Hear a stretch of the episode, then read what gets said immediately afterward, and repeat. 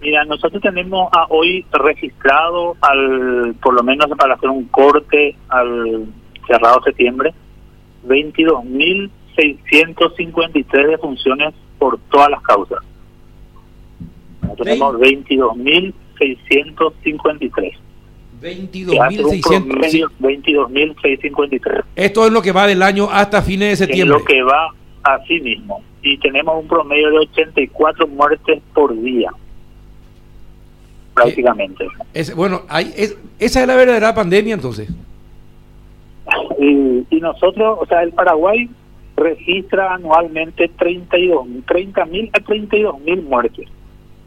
El año pasado cerramos con 31.997, que hacía un promedio de 89 por día.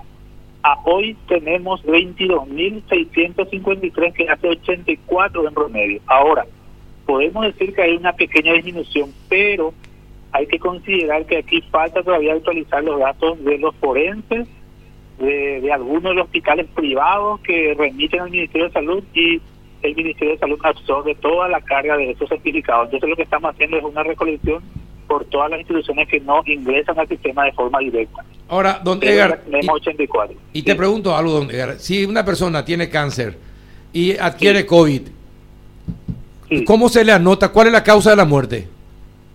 Y mira que depende mucho porque lo que se analiza es cuál es la causa que le llevó a la muerte.